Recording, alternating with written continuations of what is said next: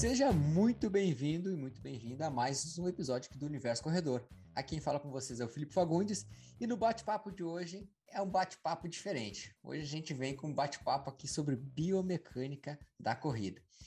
E o cara que a gente chamou aqui veio para assim, para alegrar a, a, o nosso nosso editor de podcast nas horas vagas, nosso grande fisioterapeuta Fabrício, porque é um bate-papo hoje de física, né? A gente vai ficar sobrando eu e Nestor, mas vamos tentar trazer um pouco de conhecimento junto com vocês.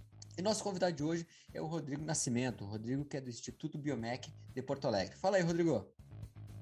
E aí, gente, primeiramente, obrigado pelo convite. Grande oportunidade para a gente trocar ideias e falar bastante sobre esse assunto que com certeza é uma das coisas que eu mais gosto na vida. E a nossa ideia e intenção vai ser entender um pouco mais sobre biomecânica, biomecânica da corrida, falar sobre o que, que a gente faz com os dados da avaliação, como que a gente coleta e principalmente o quanto que isso pode ajudar o corredor nos objetivos principais. Se a gente for pensar em sempre tratar uma dor, melhorar desempenho e prevenir uma lesão. Então é um grande campo, com certeza a gente vai ter bastante assunto para estapular uma hora de brincadeira. Vamos que vamos. Fala então da nossa, nossa clássica mesa aqui, também com ele, já falei o nome dele, Fabrício Santana, fisioterapeuta, nosso aqui da ProElite e do programa Correr Inteligente. E assim, eu já não canso de falar, né, que o cara é um grande editor de podcast. E assim, outra coisa que eu destaco que ele faz milagre com nossos convidados aqui é nas fotos das thumb, cara. Ele faz milagre com nossos convidados, eu vou te dizendo. O cara fica assim, ó, até melhor na foto das thumb. Fala aí, pessoal. Fala aí, Fabrício. Bom dia, boa tarde, boa noite. É, hoje eu tô feliz, né? Normalmente, assim, eu fico meio assim, faz, falo algumas coisas, mas normalmente não é bem o meu campo, né? Mas hoje, hoje realmente ele vai falar de uma coisa que Assim, eu acho que o Rodrigo vai, uh, vai, vai acabar é, concordando comigo que para uns é um tema um pouquinho chato, um pouquinho, ah, não quero ouvir isso, mas eu tenho certeza que sempre há dúvidas e sempre há uma curiosidade de saber um pouquinho mais sobre e tomara que hoje a gente consiga sanar essas dúvidas e instigar as pessoas um pouquinho mais a saber, né, sobre ir atrás. Perfeito. E ele aqui também, Nestor, nosso grande atleta treinador e podemos dizer assim, nosso uh, agora cara que vai que está buscando o sub 40 nos 10 km, projetinho sub 40 nos 10 km. Então aí. Fala aí, Nestor. É isso aí, como é que estão, pessoal? Tudo tranquilo? Eu tô bem, só com uma dorzinha chata na perna esquerda. aí, ó. E aí, ó, momento consulta, momento consulta, vê se hoje. vamos que vamos. Então, gente, esse episódio uh, vem com a, com a ideia da gente trazer conhecimentos para vocês na área da biomecânica, um discutir sobre corrida, discutirmos sobre diferentes aspectos dentro desse universo da corrida, e por isso que a gente sempre fala aqui que o universo corredor é isso. A gente traz pessoas para conversar, para trocar informações, e tenho certeza, tenho certeza que se você está uh, começando a correr ou já corre há um tempo, hoje esse episódio vai ter muita coisa importante a agregar no seu conhecimento. Então, já compartilha compartilha com aquele amigo, aquela amiga que está começando a correr ou que já corre e diz para eles que eles vão aprender e muito hoje. Então vamos lá. Primeiro, Rodrigo, fala para nós, cara, quem é o Rodrigo, quem é uh, esse cara que trabalha com corrida, mas que fez a fisioterapia, aonde fez, por que que fez? Conta para nós aí um pouquinho. Para iniciar essa história, a gente tem que voltar alguns anos atrás, porque eu entrei muito pela fisioterapia, porque eu joguei futebol a minha vida inteira. E aí eu fui até os juniores do Grêmio, onde eu tive uma lesão séria de pubis no lado esquerdo. Hoje, inclusive, atendo vários, várias gurizadas que jogam bola e é um dos públicos que eu mais adoro, porque eu consigo me ver naquela situação e reverter a história deles, né? Que a minha não foi a mesma como tecnologia, a própria mecânica, as informações têm hoje. Mas aí, nessa época de juniores, eu tive essa lesão séria e eu passei muitos meses me tratando em vários profissionais, só que esse tipo de análise, por exemplo, não tinha. E eu sempre fui um cara que gostei muito de tecnologia, de ciência, de números. E aí, feito isso, tratando essa lesão, até fiquei bem, só que quando eu voltei, deu uma semana, eu estourei de novo o pubis, eu já vinha fazendo fisioterapia, estava no primeiro semestre, e aí eu tive a escolha, a feliz escolha, inclusive, de seguir pelo ramo do estudo e não pelo ramo do futebol, que acho espetacular, mas tem né, seus poréns nessa história. E aí, a partir disso, eu entrei na fisioterapia e comecei a andar nesse mundo. Não tinha certeza do que eu queria, mas sabia sempre que eu queria trabalhar com situações parecidas com a minha. sanar as dores das pessoas que tinham seus objetivos e não podiam continuar, né? Mas como eu sempre gostei de tecnologia, esporte, número, eu na parte de biomecânica vi realmente um campo muito legal, muito interessante.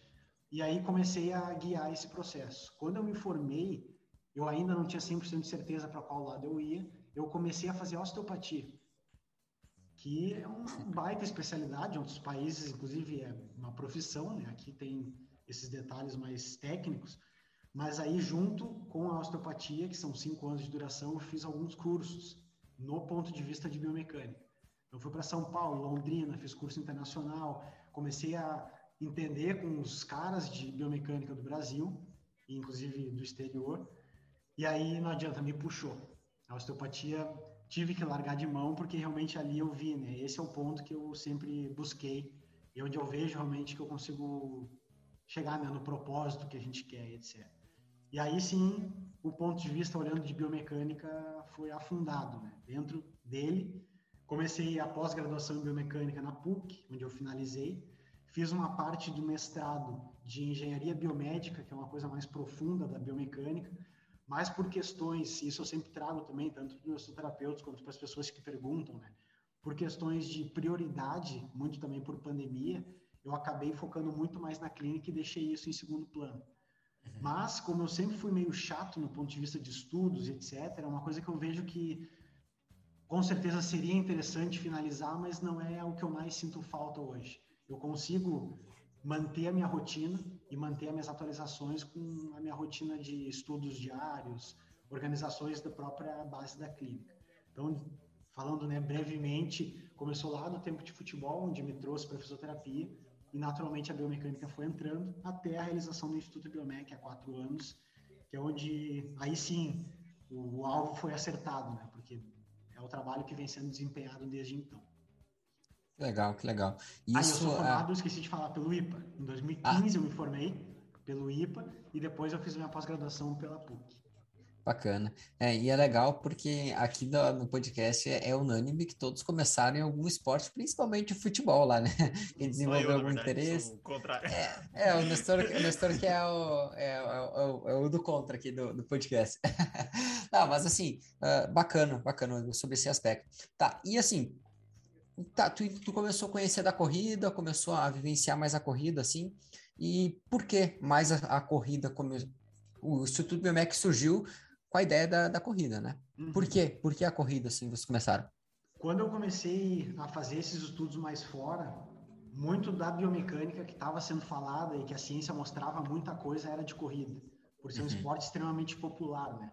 Então eu acabei estudando um pouco mais essa parte e às vezes até as pessoas me perguntam, Rodrigo, tu corre? Eu falo, eu corro para não me machucar.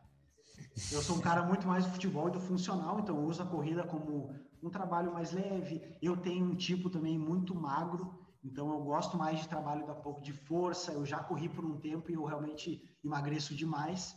E aí eu fui organizando a minha rotina de treinos por isso. Mas é um esporte que, entrando no contexto, inclusive, de outros esportes, ele é essencial.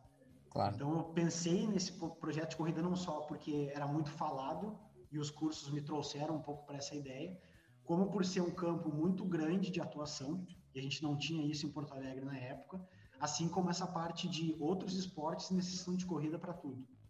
Desde o futebol até a gente vai pensar em vôlei, esportes menos de aceleração e contato, mas que envolvem exercícios relacionados à corrida aí é um campo que eu vi que dava para se especializar realmente bem.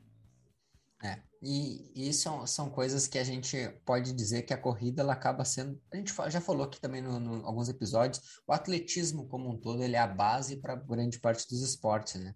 Então, tanto que se dependesse de, de, eu e o Nestor, se a gente fosse um dia vereador, acho que a gente a primeira coisa que a gente ia colocar nas escolas era o atletismo como base das escolas, porque a gente defende muito a importância da, da, dessa prática desde muito novo como base para outras modalidades. Então, vamos lá, vamos, vamos, começar a falar um pouquinho de biomecânica da corrida, vamos começar a, a trazer alguns pontos. Fabrício, eu vou deixar primeiro para ti, se tiver algum ponto aí que já que tu separou ou não. Tem ah, alguma, alguma coisa para a gente começar não, a discutir? A gente, sempre tem o que discutir sobre biomecânica. Né? Até porque a, a, uma coisa que é interessante dos estudos da biomecânica é que a certeza 100% ela né? Não, não existe o 100% certo. É o que a gente vê muito, principalmente depois dos anos 90, uh, os estudos vêm acelerando em quantidade, então a gente vê que algumas coisas que se acreditavam já não se acreditam mais tanto, umas coisas que faziam muito efeito já não, não fazem mais tanto. E essa, acho que a primeira coisa que a gente podia conversar é sobre o que, que realmente biomecanicamente a gente tem que levar em consideração para o corredor, assim, sabe? A gente vê tanta coisa, né? Tanta, tanto holofote e a rede social, trans, tanto holofote, tanta coisa de biomecânica, mas assim, o que, que realmente o corredor tem que se preocupar e, e obviamente, a avaliação serve para detectar esse tipo de, de coisa. Concordo plenamente, Fabrício, é uma coisa que a gente vê muito e nós que trabalhamos um pouco mais com ciência, ou usamos a ciência como base, a gente é um pouco mais crítico, né? não adianta. Mas uma coisa que a internet trouxe, tem o lado bom sempre, mas de lado ruim é que as pessoas generalizam muita coisa. Então, é. Para fazer um post lá, bombar, ou para, sei lá, pode ser pela pessoa mesmo, ela estudou aquilo e acredita fielmente naquilo e não estudou outro ponto de vista, ela traz muito verdade absoluta. Né? Então, a primeira coisa de biomecânica que eu acho interessante, não só o corredor, mas quem trabalha com isso entender que nada pode ser generalizado. É tudo questões de tendência. A gente, com uma pisada X, tem uma tendência a sobrecarregar determinada região.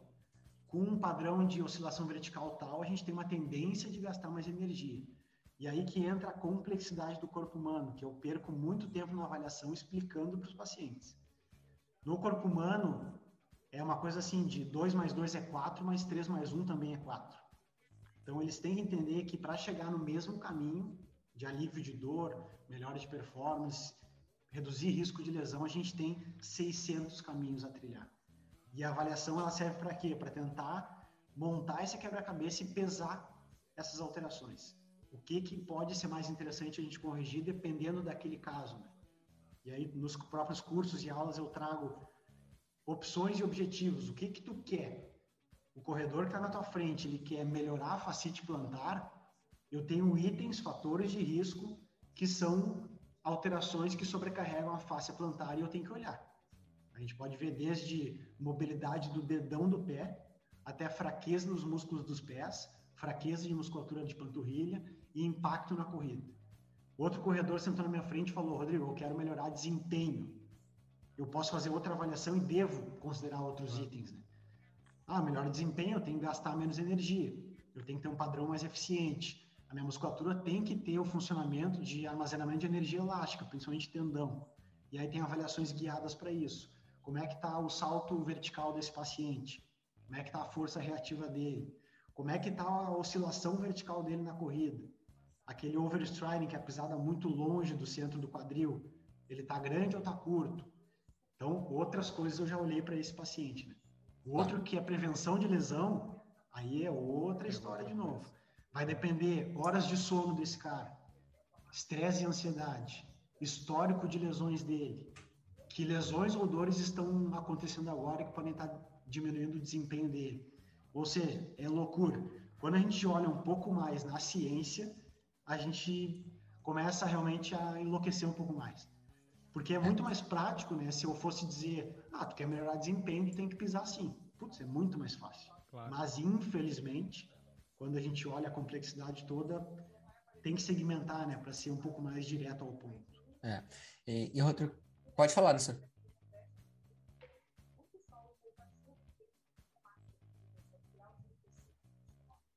Isso.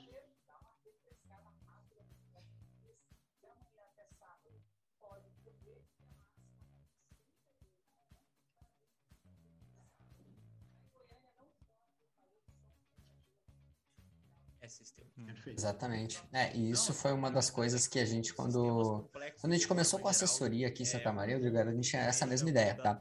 De começar com esse trabalho de avaliação, o Fabrício fazendo a parte de avaliação e eu fazendo a parte de treinamento. E a gente tinha essa, essa, essa, esse foi um dos principais pontos que a gente enfrentou, né? Porque as pessoas elas chegavam para nós e queriam assim, ó, a fórmula mágica. Né? Elas queriam o jeito mágico e perfeito de correr.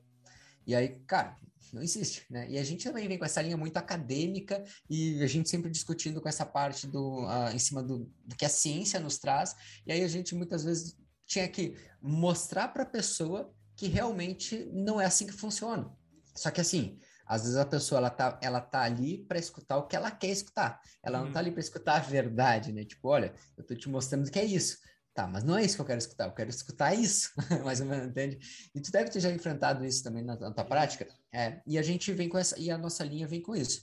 A gente vem com essa parte da intervenção, da avaliação biomecânica e, e, nós, treinadores, fizemos as intervenções dentro do treinamento.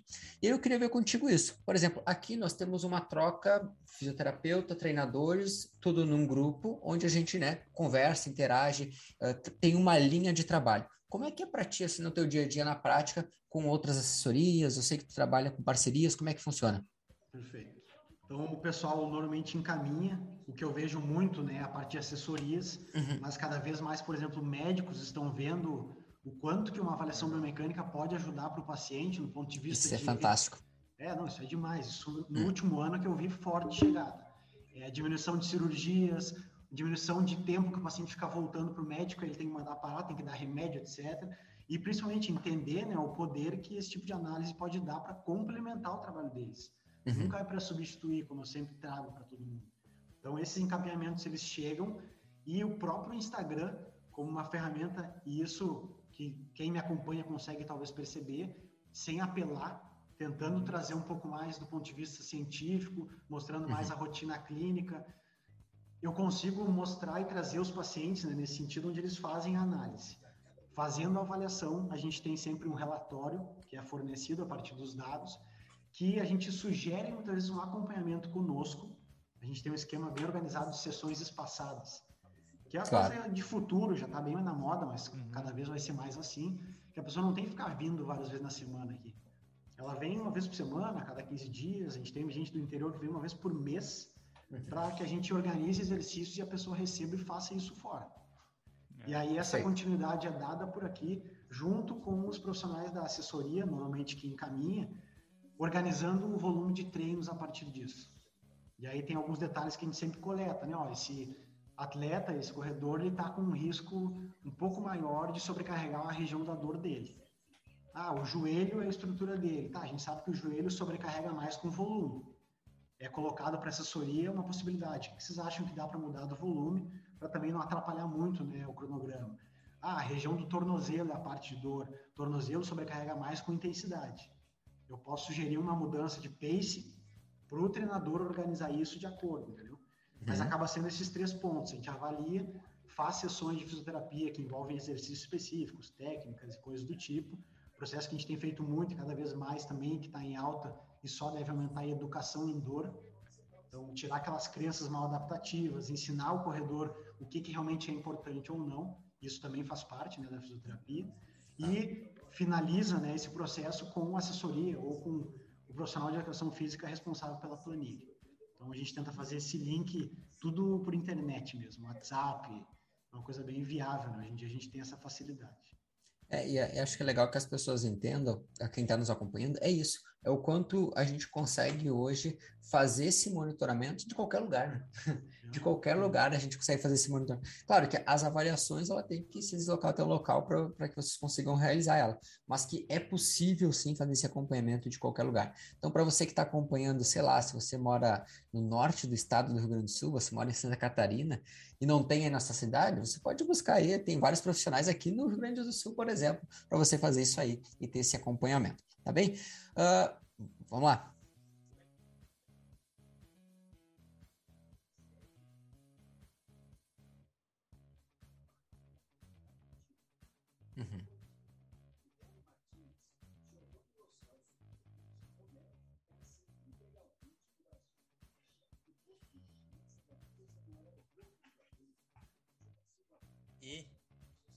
Só complementar essa questão do acompanhamento, que é um ponto que eu bato sempre, é a questão de quanto mais feedback vocês derem para o seu treinador ou para o seu fisioterapeuta, melhor. Ah, então, na hora da avaliação, não tentar esconder as coisas e falar, ah, tenho isso, sinto quando corro, sei lá, pace 4, eu sinto essa dor. Mas isso é uma parte legal que o, Nestor, que o Nestor falou, porque o que eu vejo muito aqui é que as pessoas trazem pelo WhatsApp normalmente, ah, eu tenho a dor tal, eu tô com dois sintomas aqui, etc. Então, Quando chega na minha frente, eu começo a questionar. Já fazer uma avaliação, abre a porta. fala realmente o que tá E aí a pessoa lembra de muita coisa, ou muitas vezes no primeiro momento da avaliação ela não fala nada. Sempre essa questão. Vai rolando a avaliação, e eu vou questionando assim por alguns achados da avaliação. Nunca teve nada no joelho? Ah, não, já tive lá um tempo atrás. E a pessoa, sei lá, deletou, não quis falar. Ah, nunca teve nada no dedão? Já tive, realmente eu já torci quando eu jogava futebol. Então, durante a avaliação, muitas vezes vai rolando né, esse tipo de é. relato. É. E é fundamental, porque vai mostrando alguns caminhos para gente. É, é e, isso é, que... é, frequente, né, isso aí. É. Sabe o que é interessante é que uh, eu até entendo um pouco, da, provavelmente, da onde que vem esse, essa questão de, do ter certo medo de falar, né? Porque as pessoas ainda têm, e eu, e eu vejo bastante, o medo de achar que fazendo uma avaliação tu vai descobrir algo que vai tirar ela do esporte que ela gosta. Ou a gente vai simplesmente falar assim: não, a partir dessa avaliação você não vai poder correr mais, ou você vai ter que fazer fisioterapia e vai ter que parar de correr. E a gente sabe que, olha, 99% quase das lesões e dos acometimentos e das questões, elas não são passíveis de, de fazer o corredor ou o esportista parar né? Existem adaptações que elas vão ser necessárias, mas parar é muito difícil. Só em casos assim, ó, extraordinários e que a lesão já vem sendo negligenciada há muito tempo, a ponto de tu precisar que ela pare, né? Mas isso é muito comum, as pessoas elas têm um certo receio e claro, isso faz e faz com que a gente tenha que abordar mais as redes sociais e, e conversar mais e explicar, fazer mais um pouco essa educação, né? Para que as pessoas entendam que a avaliação ela tá aí para ajudar e não para te tirar do esporte, né? Que muitas é, pessoas é acreditam ainda. Eu trago constantemente exatamente isso de uma forma mais minha, né? Porque a gente tem estilos fisioterapêuticos e de fala, etc. Mas buscando esse mesmo relato é, eles chegam aqui e eu comento assim, vocês vêm aqui para achar problema. Esse é o primeiro ponto. Mas achar problema não necessariamente é problema. Muito pelo contrário. Né? O ponto de vista que eu vou tentar te dar por aqui é diferente de muitos, talvez, que tu tenha ouvido, que é de tem uma dor, para. Tem uma dor, toma um remédio. Tem uma dor, diminui o volume de treino. Muito pelo contrário, eu vou ver, eu não vou tentar tirar tuas atividades, eu vou tentar ver no teu corpo o que, que pode estar faltando para ver quais dessas coisas são realmente importantes para a gente intervir e tu não precisar parar tudo isso. Exatamente. E a pessoa, é, isso é educação no fim das contas, né? A pessoa talvez nunca tinha parado para pensar nisso.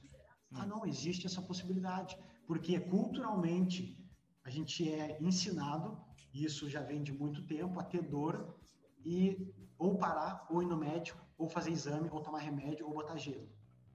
A fisioterapia, né, e a parte da biomecânica, ela está engatinhando, de certa forma, para mostrar para a pessoa, e isso eu já vejo de educação dos meus pacientes, vários pacientes lá do início, de 4, 3 anos atrás, eles têm alguma dor, eles já vêm direto para cá para que eu faça a triagem e consiga dizer, é, realmente, teu caso vale a pena tu ir no tal ortopedista ou no outro fisioterapeuta colega meu.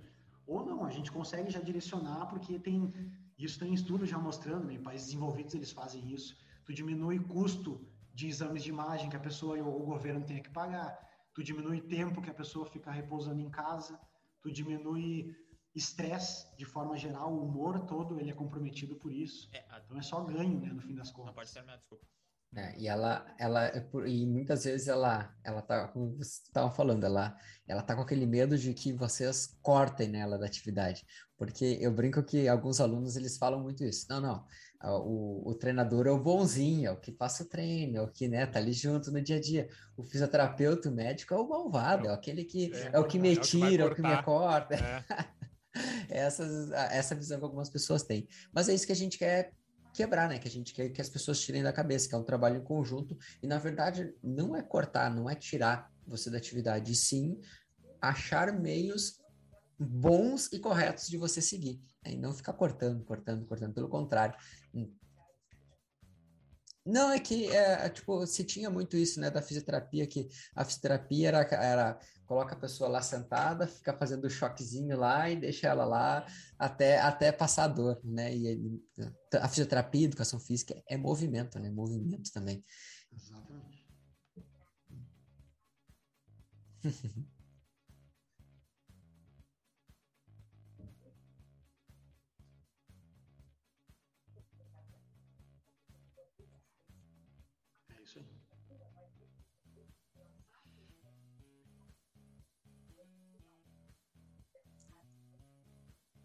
E até é, aproveitando o gancho do Felipe dessa parte, uh, não condenando tá, eletroestimulação, eletroterapia, laser, claro. vai, porque a gente sabe que é muito importante em algumas fases.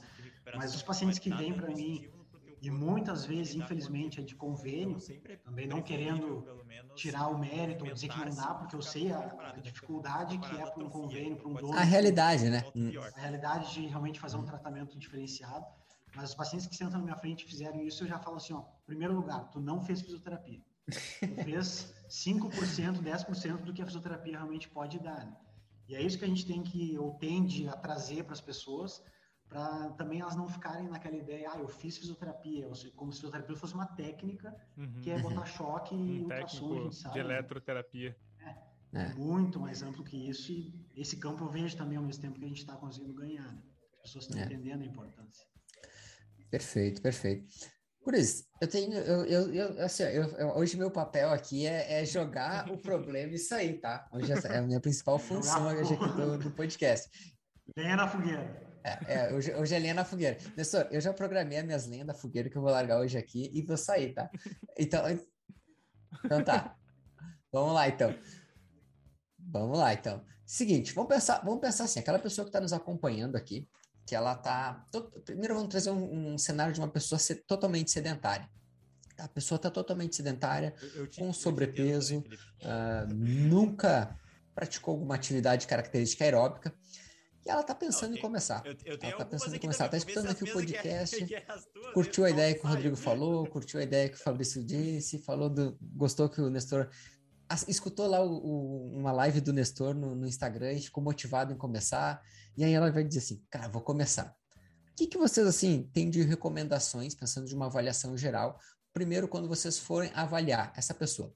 Ela tem em torno de 40 anos, sobrepeso e totalmente sedentário. O que, que vocês olham, primeiro as características que vocês acabam olhando para esse indivíduo? Agora eu saio. Eu posso começar, se manda. Vai, vai, filho. Primeiramente, né, a gente ia, eu ia entender um pouco mais do histórico, dos objetivos, o que, que ela quer, o que, que ela já teve, tipo de dor, lesões que já se acometeram, e com certeza pensaria né, um trabalho multidisciplinar, porque tem todas umas questões de avaliação cardiorrespiratória, cardiovascular, que podem e devem ser feitas nesse momento, e que não compete a mim, como eu sempre falo, eu sou uma das peças do quebra-cabeça. Então, também recomendaria essa tendência, mas olhando para o meu lado, a análise ela sempre se parte da minha com uma boa anamnese, entendendo todo o histórico e objetivos, como eu falei. E eu busco três pontos, três pilares na avaliação, que é ver mobilidade, ver força e ver biomecânica. Mobilidade de N fatores, desde quadril até joelho, até tornozelo, já conseguindo de preferência mensurar esses dados, que é uma coisa que eu uso muito aqui, é número, e não, uhum. ah, eu acho que tem esse encurtamento, eu acho que a articulação está bloqueada. Isso facilita muito a minha vida. E do ponto de vista de força também, vários tipos de força. Eu posso testar resistência com testes já validados cientificamente, posso testar dinamometria isométrica, onde avalio uma força máxima isométrica de um grupo muscular. Posso testar e testo bastante potência, então força reativa, uh, testes que envolvem saltos e coisas semelhantes. E aí a gente organiza também análise de movimento tentando entender um pouco mais sobre a corrida dessa pessoa e um ponto de vista que eu acho bem válido, que eu sempre sugiro e faço muitas vezes aqui, que é ver diferentes velocidades na análise. Isso dá muito mais trabalho, mas é algo que ajuda bastante. A gente não ficar só em uma velocidade. Em determinados casos talvez seja interessante, né? Mas pensando no iniciante que vai começar com um pace muito alto, mas rapidamente, né, em função de ganho cardiovascular e até muscular, tendíneo, vai conseguir aumentar e melhorar esse pace, eu já posso coletar essa informação, porque uma coisa que ela faz num pace 7 de mecânica, que a gente não vê problema, vai botar num pace 5 e diminui ainda isso mais, tem algumas tendências de piorarem. Então, a gente rastrear esses fatores e já começar a trabalhar antes que ela chegue, eu diria que é fundamental e pode ser feito né, nesse tipo de análise.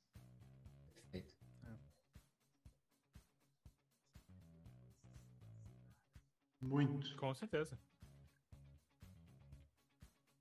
Com certeza.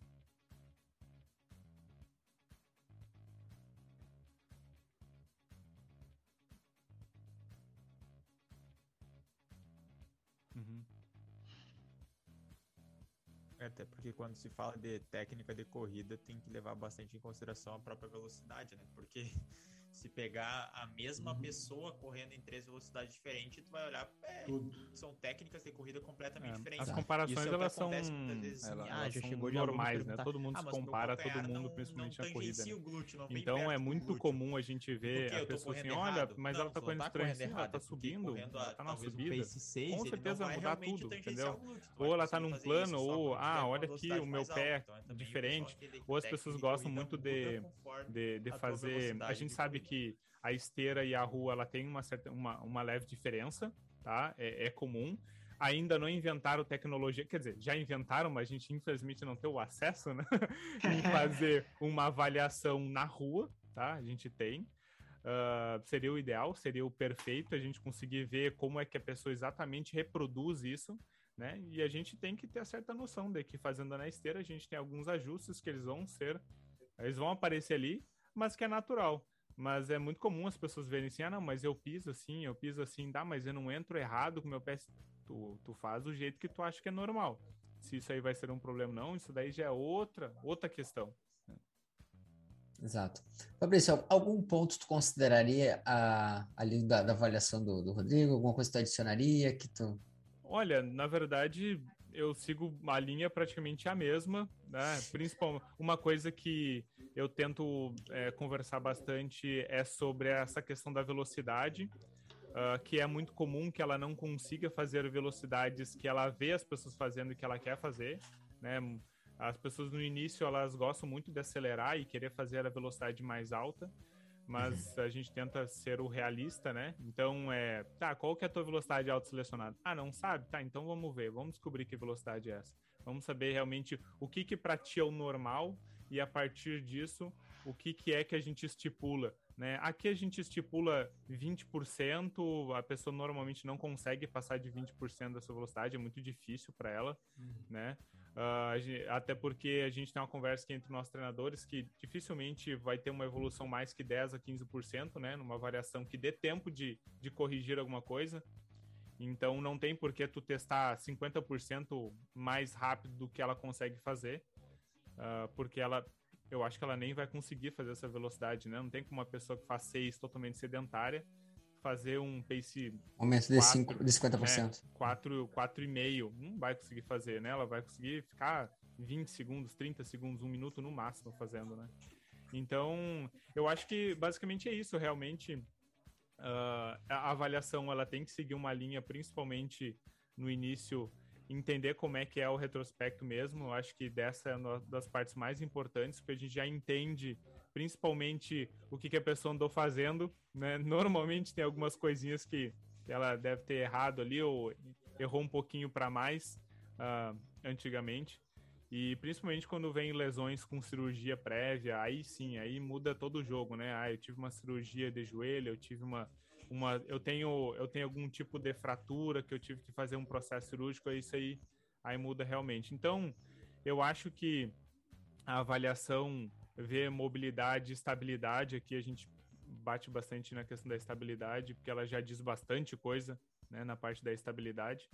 Mas assim, no fim das contas, a gente segue uma mesma vertente acadêmica, então a gente vai meio que os, os, principais pontos a gente vai caminhar meio que para o mesmo rumo, né? Porque é o que a gente lê, a gente, a gente bebe da mesma fonte, né? Então, no fim das contas, vai, vai seguir um, um caminho muito parecido. Né? Uma, uma das coisas que é interessante agora, aí vem a minha parte de treinador, né? Que eu acho muito legal quando a gente consegue fazer isso, é, quando eu consigo avaliar ele, fazer alguns testes de campo com, com o indivíduo, por exemplo, um teste de Cooper, um teste de velocidade aeróbica máxima, alguns outros, um, alguns testes uh, também de, uh, de velocidade uh, na pista, e eu passar isso para o Fabrício, né? Porque ele tem essa, aí ele tem a informação, qual a velocidade que ele coloca em prática lá na, na hora do treino dele, qual é a velocidade dele em VO2 máximo, por exemplo, e isso ele conseguir replicar lá na hora da avaliação. Então, essas informações, quando a gente consegue fazer isso antes, por exemplo, as avaliações de campo estarem antes das avaliações biomecânicas, também contribui, porque aí ele vai chegar, a pessoa, se a pessoa está começando, ela vai chegar, ela vai dizer, poxa, qual é a tua velocidade de corrida? Ah, não sei, tipo, não sei que velocidade eu corro. Agora, se eu consigo passar essa informação antes para ele, ele já tem uma ideia, olha, a velocidade em VO2 máximo dela é X. É, vamos ver agora a partir daqui Aí é ele que se vira lá e depois ele só me passa as informações que eu preciso. depois ele que se vira lá. As linhas de treinamento. É. É, exatamente, exatamente. Hum. É. Ah, vai dizer quem que não queria um, um Vicon assim com várias câmeras de, de ambiente aberto?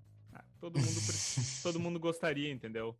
Mas a gente, infelizmente, essa tecnologia no Brasil ainda não rola. não rola ainda. É, chegou aqui, aqui na FSM, que chegaram Mais são assim, né? É, elas têm, elas têm, elas têm. A própria PUC também chegou esse ano é. agora, o sistema da Vaiko. Agora, se nós vamos, quando que nós vamos ter uma dessas, aí vai demorar, né? É. Mas sabe que eu já refleti bastante sobre isso, né? E tá, com certeza, falando de estudo científico, a, a melhor coisa da vida, padrão ouro, etc. Mas clinicamente falando, não estou dizendo que não é bom, mas eu já refleti várias vezes o quanto que realmente vai nos dar coisas que vão fazer diferença para a pessoa, é. ou é financeiramente falando um gasto que tu vai passar 20 anos pagando para só ser um lugar diferente por ter o esqueleto, entendeu? Eu já fiz essa, isso no meu meu interior, diria. Esse é. pensamento de, de, A gente já discutiu sobre isso aqui também, e a gente já. A, a, gente chegou nessa mesma conclusão, Rodrigo, que acaba que aí hum, financeiramente, empresarialmente, assim, que é quem está nos acompanhando vai conseguir entender que a gente está falando de um investimento de mais de 100 mil dólares atualmente, né? A gente estaria é, falando é, pra, disso. Para quem não, não então... é um Vicon, por exemplo, é. é. É, a tecnologia utilizada, por exemplo, no filme do Avatar, nos jogos, nos jogos de, de, de videogame, onde faz aquele mapeamento corporal, é tudo com esse que ele consegue analisar exatamente o que está acontecendo. Assim, também a gente também não vamos ser também, não é exatamente, né? É o mais próximo possível do que está acontecendo ali. Então, existem inúmeros cálculos, pessoas extremamente inteligentes e capacitadas desenvolveram um software quase, quase que perfeito para esse tipo de análise, mas tudo tem a sua, a sua vantagem e desvantagem. A desvantagem é que será que com, com simplesmente um, um teste clínico a gente já não saberia qual é o ângulo, ou qual porcentagem de descarga de peso, ou qual que é o torque necessário que causaria algum problema? Será que a gente precisaria realmente ver a articulação?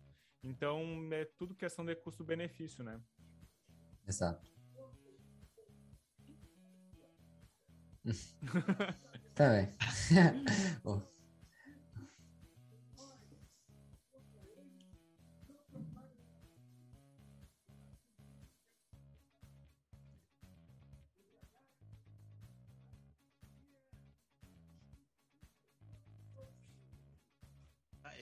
quem não tá pensando, sabe, o que, que a gente tá fazendo? É o Hulk dos Vingadores, é feito com essa tecnologia, fica mais fácil.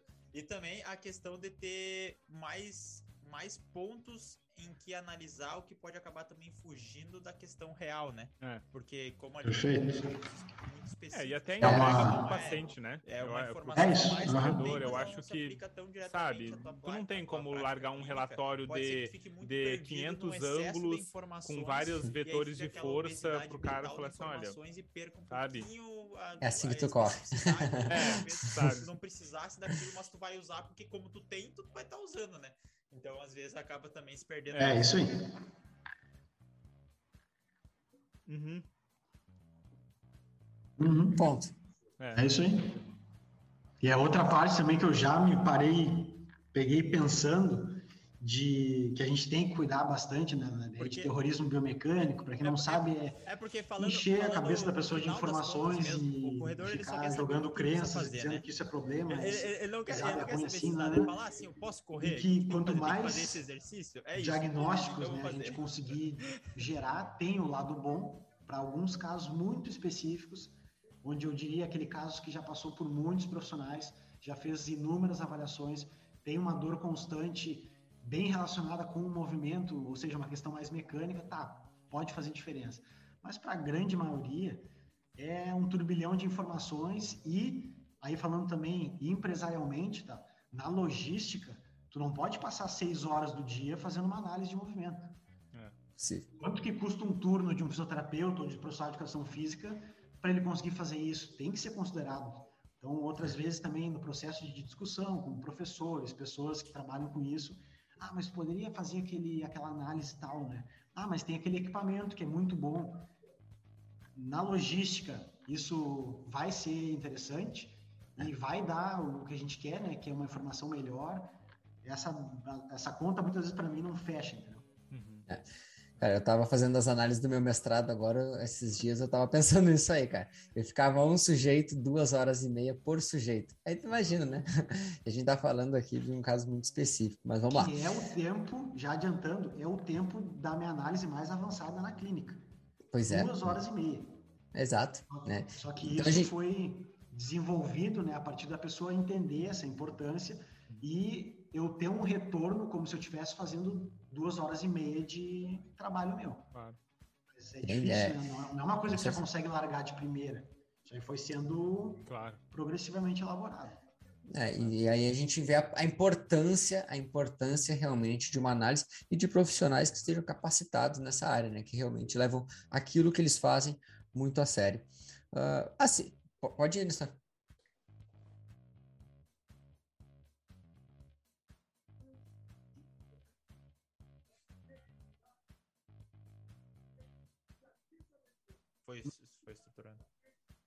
Exatamente aqueles que eu trouxe. Anamnese muito detalhada, então às vezes eu fico 45 minutos sentado com a pessoa para pegar esse ah. monte de informação que clinicamente para mim é ouro. Rodrigo, porque eu vou conseguir guiar a avaliação muito mais a partir disso. E aí entram todos os testes que eu desenvolvi cientificamente, tentando pegar os testes mais validados, mas considero, na verdade, tá afirmo para vocês que nem tudo é cientificamente validado. Inclusive, testes eu fui criando e desenvolvendo no meu banco de dados. Apesar de não ser publicado, eu consigo usar isso né, a meu favor. Então, testes de mobilidade diversos, testes de força, várias vertentes de força diversos e toda a, testa, a testagem de análise de movimento. Então, no corredor eu vejo muita questão de corrida, mas muitas vezes eu vejo uma análise de salto unilateral, uma análise de algum gesto que ele também tem dor. Ah, eu agacho e tenho a mesma dor que eu sinto na corrida. Isso é analisado. Então, o tempo, né, que no fim das contas acaba precisando, pela minha logística para isso, ele é extenso. Essas duas uhum. horas e meia. É, vamos lá. Uh, tá, vamos pensar o seguinte agora, vamos pensar num outro cenário, né? O cara tá chegando, uh, pra, tá vindo nos procurar para começar a correr, ele tá começando a, a correr, vamos dizer que ele já corra um ano, um ano e meio aí, que ele já tem uma prática, e ele quer melhorar o seu tempo lá na sua meia maratona. Ele fez a primeira meia maratona dele lá para um, duas horas, e ele quer correr abaixo de uma hora e 45, ali, vamos dar um exemplo, que é na casa ali de um pace de abaixo de cinco. Ah, perdão, é, ah, perdão, tá certo, abaixo de cinco. Então, isso faz com que ah, ele tenha, vamos dizer, uma demanda muito maior. Ele está querendo melhorar drasticamente o seu desempenho. Quando ele chega para nós treinadores, nós temos uma visão relacionada ao treinamento. Eu tenho uma visão de que o que, que eu preciso direcionar nos treinos dele, por exemplo, para melhora da velocidade, para melhora da economia de corrida dele, uh, tanto os treinos complementares, mas vamos pensar num cenário de avaliação, né? pensando em aspectos biomecânicos. Uh, o Rodrigo deu uma, falou no início algum, alguns pontos que ele, que ele avalia, mas vamos aprofundar um pouquinho mais para a pessoa entender pra, a, agora aqui o que, que realmente a gente tem que levar em consideração quando a gente pensa em melhorar o desempenho na corrida. Aqui é aquele cara que, ou aquela mulher que já corre há um ano, um ano e meio, e ele quer melhorar o seu tempo na meia maratona. Aquela pessoa que ela, podemos dizer que já é intermediário aqui. Ponto de vista de mobilidade, o que, que eu busco bastante nesses casos? Quando eu vejo uma simetria importante, mas muito mais para correlacionar com dores antigas e atuais, mas eu busco muito excesso de mobilidade. Uhum porque tem toda uma questão mecânica, se a gente for pensar na corrida, de rigidez, necessidade de rigidez articular, e que excessos de mobilidade podem nos atrapalhar. Isso eu acabo dando uma atenção melhor para esses casos, quando eu analiso. Uma clássica, por exemplo, lounge test, mobilidade de tornozelo. Pego pessoas com uma mobilidade extrema e que eu sei que isso, numa fase de apoio, onde eu tenho muito acúmulo de energia para depois dissipar ela, pode ser prejudicial no ponto de vista de performance. Né? Então, ah.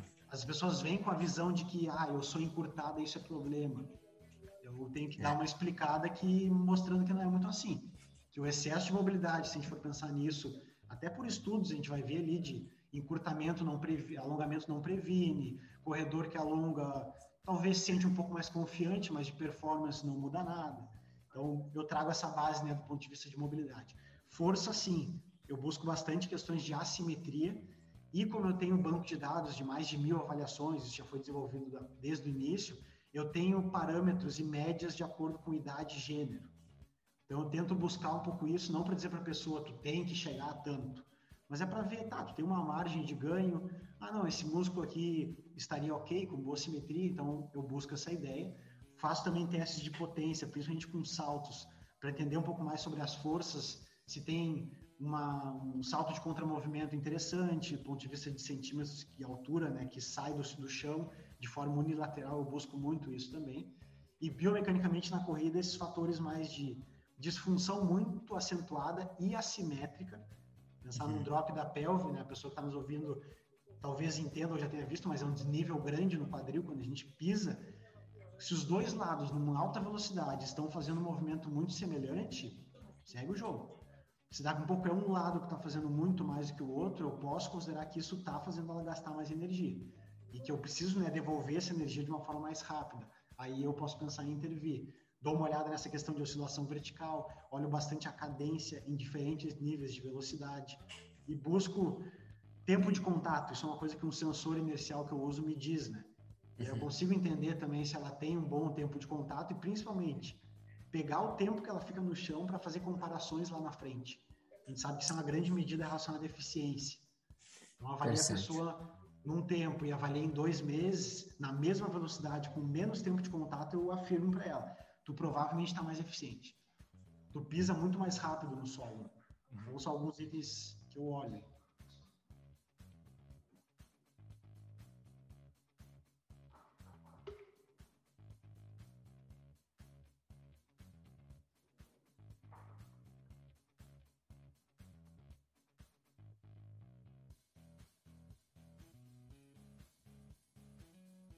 Sobre. Eles adaptam. É sobre os. É sobre o tempo de contato. Bacana. E, não, e assim, nesse, só nesse cenário que a gente está falando aqui de melhorar o desempenho, eu acredito que até mesmo aquela pessoa que esteja nos acompanhando aqui, que ela quer, ah, quer baixar seu tempo aí nos seus 10 quilômetros, nos seus 42, quem sabe, ela já vai ser, ela já vai se identificar, tá, com esse cenário que a gente está conversando aqui. Então, para você que já corre um tempo, já é um intermediário avançado, esse bate-papo tá muito para ti, tá? É muito para ti. É, é, é, exatamente isso que você precisa entender, a importância dessas fases que a gente está falando. Pode ser que alguns nomes ainda se tornem meio complexos, mas assim, é, o que você precisa saber realmente é, vai lá, faz a avaliação, que o pessoal vai saber te explicar, vai saber direcionar isso aí para ti. Fabrício, algum ponto a considerar aí também? Não, eu, eu acho assim ó, que, que essas características uh, do tempo de contato realmente elas interferem bastante intrinsecamente a gente está falando de uma rigidez articular que vai ser muito bom para a responsividade da, do movimento, né? Ou uhum. seja, uh, tu não pode ser nem tão encurtado, mas também tu não pode ser nem tão, não tão móvel demais, né? E aí a gente a gente vê vários estudos tentando identificar o que é certo e o que é errado e até hoje não tem essa resposta e eu vou ser bem sério, eu acho que a gente, quem sabe, nem tem essa resposta. Por quê? porque tem tanta variável que está influenciando essa capacidade, desde o peso, força, mobilidade, consciência corporal, ajustes biomecânicos, tem tanta coisa interferindo nessa capacidade que provavelmente se a gente tiver o me... nós quatro tiver o mesmo tempo de contato, provavelmente a gente está fazendo isso de quatro jeitos diferentes. Então, exatamente. Então, na verdade, é, é, isso que é interessante, assim, sabe? A gente, uh, a gente sempre tem que tentar buscar principalmente na eficiência, como ele vai conseguir fazer da melhor, da, na melhor forma eficiente dele, do jeito dele, daquela característica que ele tem. Então não adianta querer botar ele, a pessoa num molde, que é o que o pessoal acredita que aconteça. Ah, não, eu vou correr, eu vou melhorar um pouco minha inclinação para organizar a estruturação da força, vou fazer um pouquinho mais de, de força, vou tentar baixar um pouquinho meu peso, porque meu peso corporal para muitas pessoas acredito que está relacionado com eficiência.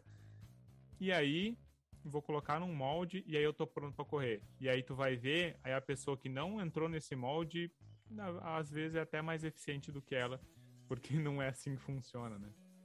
Tem ainda um outro ponto que eu sempre trago né, para os pacientes, que a gente sabe que mudanças técnicas geram um consumo aumentado de oxigênio nas primeiras semanas e que muitas vezes o teoricamente benéfico ou benefício que daria é o efeito reverso. Né? Só que isso também pode ser explicado. Assim como eu já tive pacientes, pegando outro, outro lado da moeda, que a gente fez ajuste, por exemplo, de cadência e uhum. ele estava em época de muito treino, uhum. e aí nessa fase eu normalmente não faço esse ajuste, é. só que ele estava com muita dor. E a cadência resolveu a dor dele. Aí eu investi. E que, interessantemente, esse cara, ele, assim, foi outra corrida, não pela dor, mas ele disse que energeticamente, pela sensação de consumo de oxigênio, frequência cardíaca, ele voou. E ele conseguiu fazer essa mudança em um dia. Ele, a partir disso, treinou nessa nova cadência para sempre. Ele era experiente, depois, né? Só que ele já era treinado. É. Ele, depois de um tempo, reavaliou, e aí eu falei, faz a tua cadência antiga. Nem sabia mais Nem fazer. sabe mais. Mas o que, que eu já notei, né? Pelo menos aqui na minha parte de experiência, isso é muito raro. A maior parte dos ajustes técnicos tende a fazer o efeito rebote, digamos assim. é, por isso, por isso, por isso assim que sempre quando alguém vem falar assim, ah não, mas será que meu problema não é ou cadência ou fazer algum ajuste biomecânico que, que seja relevante, eu falo assim, olha, quem sabe a gente deixa isso para quase a, a última das cartadas, vamos ajustar coisas que a gente consegue ajustar, principalmente se tu, por exemplo, tu tá no, tu saiu do teu período de base, ah, já não é mais já não é mais o momento de ficar mexendo muito sabe? Uhum. Porque o volume já está aumentando, a pessoa já tá, tem que estar tá correndo atrás, aí o Felipe e o Nestor já tá colocando volume, sabe? Já tá colocando volume, e o cara não tem mais tempo de desacelerar, ter a consciência corporal, fazer o ajuste, fazer a maneira progressiva, fortalecer as estruturas que provavelmente vão alterar alguma coisinha, então alguns músculos vão ser exigidos um pouquinho mais do que ele estava acostumado. Então é um ajuste um pouquinho mais lento. E sim, ó, dificilmente alguém assim só com muita dor, como como no caso que o Rodrigo falou, que vai aceitar fazer isso. Porque toda vez que tu falar assim, olha, tu vai ter que desacelerar tá, a tua corrida, tu vai ter que correr um pouco mais devagar, tu vai ter que tirar volume, tu vai ter que tirar não, intensidade, não vai querer o cara provavelmente ele não vai nem, não vai nem te responder mais. falei, não, não quero saber isso. Eu vou no fisioterapeuta que vai mudar tudo para mim, vai deixar o zero bala e eu não vou mexer em nada, né? Então, infelizmente, isso. acontece. E aí, tem outra parte que eu me lembrei, né? Que a gente já meio que falou por cima, mas só para reforçar, que direto eu pego os pacientes que querem melhor performance, eu pergunto, tá fazendo reforço muscular? Não, eu faço com a corrida. É. Aí envolve toda a explicação de que a corrida não é o reforço muscular que vai ajudar na performance só por ela. A gente sabe né, que o reforço duas, três vezes na semana, uhum. ele parece ser essencial para aquelas questões de gasto energético, etc., diminuição de chance de lesão. E aí, esses pequenos ajustes, às vezes, já fazem uma grande diferença. Explicar essa importância, o paciente aderir, entender a importância, disso, vira o jogo para ele. E não, não precisou nem avaliar Tu só explicou, se tu fizer um trabalho bem organizado, com alguém capacitado, duas, três na semana, em, a gente sabe ali, pelos estudos mais ou menos que eu já li, em torno de seis semanas tu já vê esse jogo começar a virar. Né? Tem gente que em quatro semanas, por questão mais neural, um início de uhum. questão metabólica da força, já faz essa virada. Exato, é. com certeza. É, e, e aí, aí entra a importância desse trabalho multidisciplinar. E mais uma vez, gente, mais uma vez, não pense, não pense que é receita de bolos que a gente está falando. A gente está trazendo aqui para vocês conhecimento, tentamos trazer algum, alguns casos mais gerais para você ter uma ideia do que pode ser avaliado, do que realmente a gente muitas vezes tem que avaliar como sistema complexo, mas o mais importante, mas o mais importante, procure sempre aquele profissional que vai fazer isso de forma individualizada, que vai atrás, vai fazer as investigações necessárias e vai te entregar o melhor cenário possível, vai te entregar as informações necessárias para você evoluir dentro do seu treinamento, dentro da sua corrida. E lembrando, lembrando, a gente defende muito aqui dentro do universo corredor, é você ser melhor do que você era ontem, tá? E aí é nessa pegada que a gente vai fechando mais um episódio aqui não sei se nós temos uh, algumas, alguma dúvida aí dos guris, algum ponto ainda para nós levantarmos. Não, é, é bom, É, eu, eu, acho, eu acho que a gente sempre vai bater no fato do fortalecimento, ele, ele tem que estar inserido. E quando a gente fala ali da, da relação com, com, a, com a eficiência e tudo mais, a gente sempre pensa assim, e quando tem alguma adaptação biomecânica, a primeira coisa que eu sempre falo, seja qualquer faça coisa, é faz fortalecimento, com que tipo de fortalecimento é, sabe? Aí existe muitas pessoas assim, ah, não, mas eu faço fortalecimento em casa. Tá, o que, que é esse fortalecimento? O que que, o que que tu o que que tu diz que isso é um fortalecimento, sabe? Às vezes eu até tenho que falar pros, pro, pro Felipe ali, pro, pros guris, falei assim, olha, isso daqui, será que gera mesmo a sobrecarga que ele tá precisando, sabe? Será que isso daqui em casa, esse exercício, enfim, só isso daqui, será que é o suficiente para ele? Porque realmente, gente, uh, eu tenho certeza, infelizmente, que alguém que tá nos escutando aqui existe essa ideia de que ah, vou correr porque correr fortalece, porque correr resolve todos os problemas, tá? Mas o fortalecimento é a base estrutural de qualquer tipo de atividade física, assim. Então, na corrida não, é, não é diferente, não. Perfeito.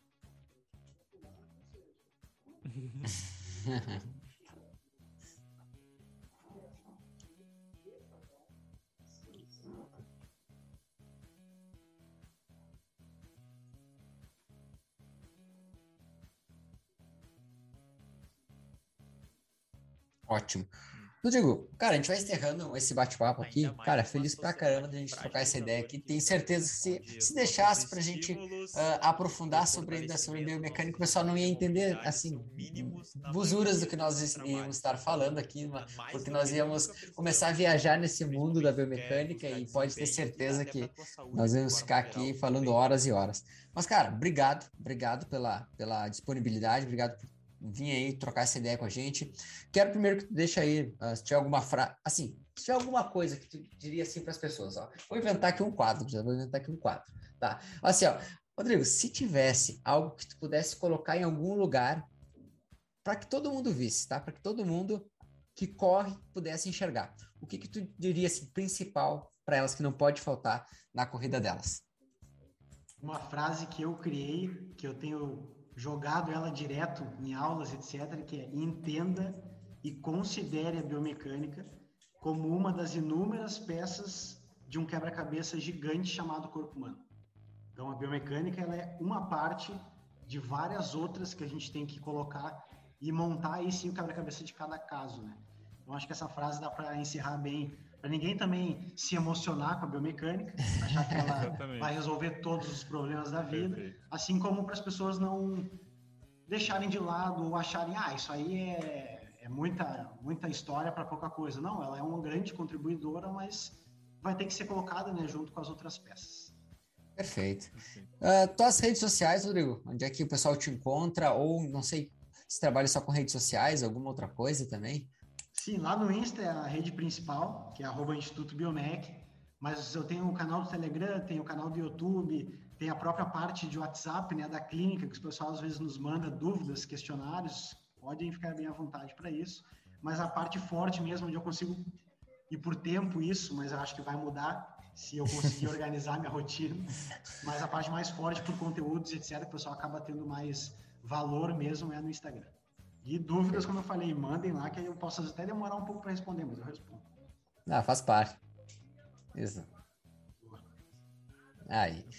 Gente, a gente vai fechando por aqui mais um episódio. Uh, então, acompanhe lá o Rodrigo, acompanhe lá o Instituto Biomec. Tem bastante coisa legal para vocês uh, aprenderem e entenderem um pouco mais sobre esse universo da corrida. Também siga nas redes sociais o arroba Proelite Assessoria e também o arroba Programa Corrida Inteligente. Gente, a gente vai fechando o episódio por aqui. Obrigado a todos que estão acompanhando e aconselho vocês, aconselho vocês, a primeira coisa é comece a correr se você não estava correndo. E segundo, se você já corre, continue, tá? Essa é. Esse é o melhor recado que eu posso dar para vocês. gente, valeu, pessoal. Valeu por esse episódio mais uma vez aí e a gente vai encerrando Abraço, pessoal. Valeu. Até mais. Até mais. Valeu. Até mais. Fortaleça. Agora fechou. Agora segue.